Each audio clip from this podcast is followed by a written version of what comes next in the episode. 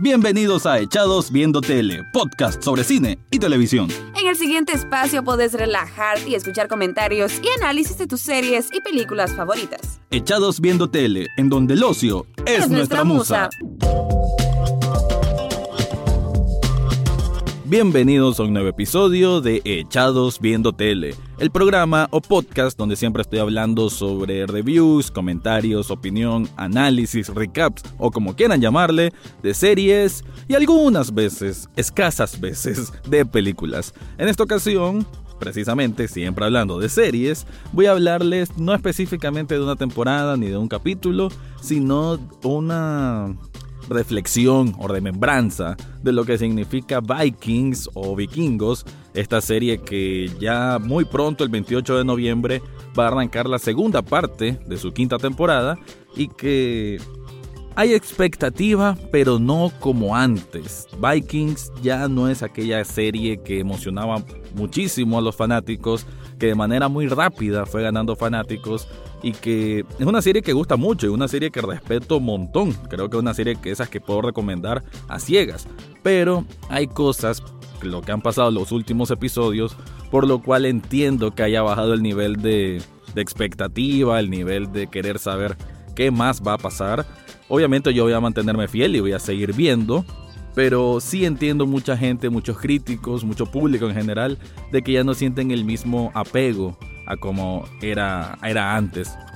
En decir de que aprovecho este espacio para anunciar de que voy a estar haciendo reviews semanales, probablemente van a salir los viernes en la página de www.fueradefoco.com.mx, que es donde yo hago colaboraciones de críticas o recaps Así que para que estén atentos, voy a estar haciendo esos reviews semanales sobre cada episodio de lo que nos traerá la segunda parte de la quinta temporada de Vikings. Y para no atrasar y para hablarles de esa reflexión o remembranza, ahorita les dejo para que después analicemos juntos. No siempre los invito a que interactúen en las redes de Echados Viendo Tele, que son Facebook como Echados Viendo Tele, Twitter como arroba echados viendo TV e igual en Instagram que nos encuentran como echados viendo TV. Así que sin más que agregar, ahorita viene mi análisis depurado de lo que significa Vikings y qué es lo que nos depara su futuro cercano.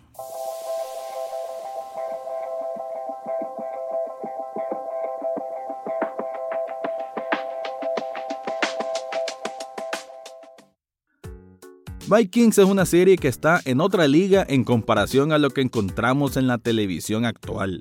Su calidad está basada en interacciones muy buenas entre sus personajes, protagonistas y secundarios, con diálogos con toque épico y cruentas batallas que la sitúan como la mejor serie de época jamás hecha.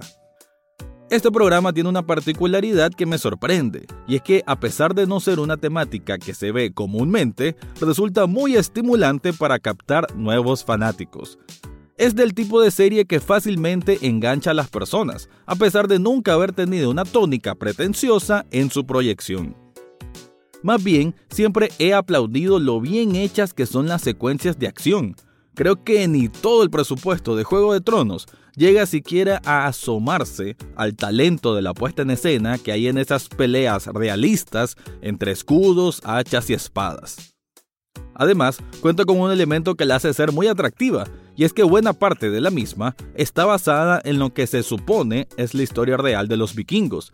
Al menos así se jactan sus creadores, con un Michael Hirst de showrunner que ya había trabajado un drama medieval con los Tudors. Por ahí hay una banda de metal vikingo que dice lo contrario, pero son opiniones nada más. Las primeras temporadas eran notablemente bien elaboradas, sencillas en ciertos aspectos tal vez, pero poseían un material único y auténtico para brindar un producto llamativo y entretenido al público.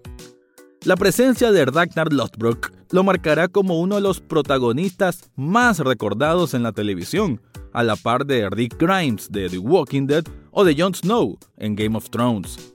Y repito esto porque es importante, contando con mucho menos dinero de producción comparado a esos dos monstruos. En esta aventura de cinco temporadas hemos visto etapas que han sido memorables, como olvidar el águila de sangre, la pugna arraigada entre Ragnar y Rollo, el crecimiento de Bjorn a ser todo un valiente guerrero, las posiciones tácticas y de liderazgo de la Gerta, el amor ciego que tiene Floki a los dioses o la visita del misterioso Harvard. Solo con recordar me transporta a parajes hermosos y me evoca momentos de mucha emoción. Y es que Vikings no es solamente batalla tras batalla y conquista tras conquista, tiene mucho elemento filosófico, religioso, espiritual y sobrenatural cuando se pone reflexivo.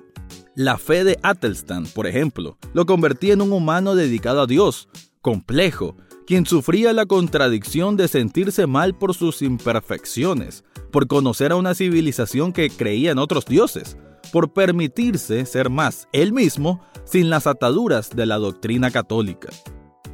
Y en medio de todo eso, tenemos una variedad de tramas y personajes que aunque es cierto, giran bajo un mismo eje, bajo una misma mentalidad enfocada en la supervivencia del más fuerte, la genialidad con que el guion estaba montado para hacer progresar la historia provocaba en Vikings ser una serie incapaz de aburrir, al contrario, hacía que cada vez uno se apasionara más por seguir consumiendo. Pero eso ha cambiado en estos últimos 10 episodios quizás un poco más me atrevería a decir, desde que se dio esa maravillosa despedida de Ragnar con su muerte y la icónica frase, ¿Cómo gruñirán los cerditos cuando escuchen que el viejo jabalí sufrió? Con aquel montaje verdaderamente sublime, una de esas joyas que nos entrega la televisión cada tanto en tanto. Es después de ese acontecimiento histórico que siento que la serie ha tambaleado. Obviamente no es fácil perder a tu protagonista y continuar, ya vimos el ejemplo con la última temporada de House of Cards y recién ahora lo que pasa en The Walking Dead. Pero a diferencia de esos dos, Vikings sí tiene bastante material para continuar, dejando el paso de semejante legado a los hijos de Ragnar. V, Bitserk y Ivar son los nuevos elementos que incorpora la serie para contarnos una nueva saga en la historia vikinga. El último de estos es el más nefasto, el que capturó quizás con mayor vehemencia las palabras de su padre de seguir ampliando los horizontes. Ivar el deshuesado está en los cánones de la historia como un hombre irascible e incontrolable, guiado únicamente por su deseo de dejar una marca firme y potente de conquistador. Por su parte, Bjorn quedó con la pericia para conocer nuevos mundos a lo Ragnar. Por ello emprende viajes hacia el Mediterráneo, donde aprenderá nuevas costumbres, peligros y en sí otro tipo de humanidad muy distinta a la que siempre ha conocido. Asimismo está lo que sucede en Wessex, con conflictos del rey Athelwulf y sus ganas de vencer a los nórdicos de una vez por todas, mientras lidia con su esposa Judith y prepara a sus hijos Aethelred y Alfred, el bendecido por Athelstan, para el futuro. Esos son los elementos que teníamos para la nueva etapa post-Ragnar, pero la ejecución fue bastante floja, mediocre me atrevo a decir, ya después de pensar en frío todo lo que pasó.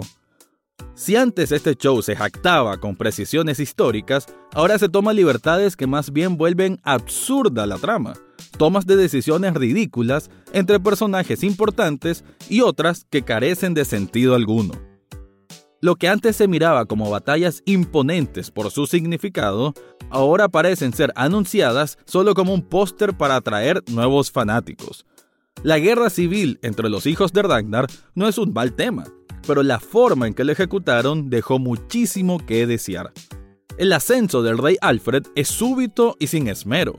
La muerte de Athelwulf es simple y llanamente absurda, así como la victoria al final de Ivar sobre Kattegat, tras una serie de hechos que pasan tan rápido y sin conexión coherente ni emocional que como espectador solo tenés que tragar lo que ponen en pantalla. Uno se siente desapegado de lo que una vez fue una serie muy emocionante. Ni qué decir con Floki. Sus palabras y clamores a los dioses siempre fue un aspecto único de Vikings. Ahora es un feligrés errante en una nueva tierra desconocida, una tierra de dioses, pero con humanos que debe controlar si espera crear ahí una nueva comunidad vikinga. Otra vez encontramos elementos buenos para desarrollar un guion, pero con la falta de talento para crear una trama convincente, que intrigue o que de una nos importe.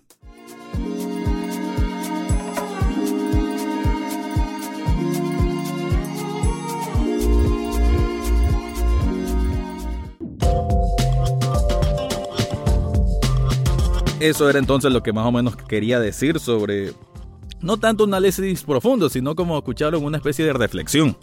Y ahora les voy a comentar rápido qué es lo que vamos, qué es lo que se espera que va a pasar en esta segunda parte de la quinta temporada de Vikings. Dicen por ahí que la Gerta va a tener una relación más especial con el obispo Heamund. No, no recuerdo si así se pronuncia, pero así lo voy a decir. Y que es porque ella, al ser conquistado Kattegat por Ibar, ella huye con el obispo hacia, bueno, hacia Inglaterra, lo que sería Inglaterra eventualmente. Entonces ella se va a sentir como en una tierra nueva y quizás se va a sentir un poco eh, encerrada, pues obviamente no va a tener esa misma influencia como tenía en Kattegat, donde era la soberana. Entonces, aparentemente va a sufrir muchos cambios, ella como personaje, ella como persona, y a la vez va a generar una relación de amor con este obispo. Así que por ahí ya se dicen que es el nuevo Ragnar en, cuanto a la importancia de un hombre en su vida. Y, y bueno, no sé, no, no sé qué pensar de eso. No me genera mucha buena espina porque no sé si van a cambiar tanto al personaje al punto de, de desvirtuarla por, por completo. Lo único que da esperanza de esta nueva temporada es la presencia de, de Ardolo, que ya va a llegar a Kattegat porque recuerden que digamos que manda en esa parte de Francia Em, él va a llegar como a tratar de retomar lo que él siempre quiso, ¿no? Porque recuerden que él siempre sintió envidia de todo lo que consiguió Ragnar. Entonces hay que ver si va a tener una pugna con Ivar, con su sobrino, y qué va a pasar ahí. Probablemente una nueva guerra civil o qué tipos de acuerdos se van a dar. Entonces la presencia de Ardolo creo que viene a, a tratar de reforzar una mitad de temporada que para mí fue muy floja, muy mala y ni Ibar, con toda su buena actuación, la verdad, y su presencia realmente es muy, muy emotiva, muy fuerte, pues se siente realmente la, la desesperación o las ansias que tiene siempre. Eh, todavía no es suficiente para que caigamos por completo a, a sentir de que Vikings es Vikings. Entonces, espero que con la presencia de Erdolo y Ibar siguiendo esa buena tendencia que tiene hasta ahora, puedan componer, puedan enderezar ese barco, ese barco Piensen que esto es como un barco vikingo, pero que se venía medio hundiendo. Así que ojalá se puedan volver a guiar con aquella piedra. Recuerdan cómo comenzaba Vikings, ¿no? Esa piedra que ocupaba Ragnar para navegar esos mares. Pero ojalá encuentren esa piedra nuevamente y lo dirija a un camino que todos conocemos, que todos sabemos que pueden volver a, a recordar y que lo hagan de buena forma. Así que eso es lo que quería decir. Esta fue mi reflexión sobre Vikings quinta temporada y lo que nos depara el futuro. Y eso fue todo por hoy en Echados Viendo Tele. Pueden seguirnos en redes sociales como en Facebook, Twitter e Instagram. Suscríbanse a través de cualquier plataforma donde escuchen podcast, entre ellas Spotify, Google Podcast, Apple Podcast, eBooks, Spreaker y muchas más. Asimismo, pueden escuchar los episodios cada jueves en www.ruidaje.com. Gracias por su atención y será hasta, la, próxima, semana.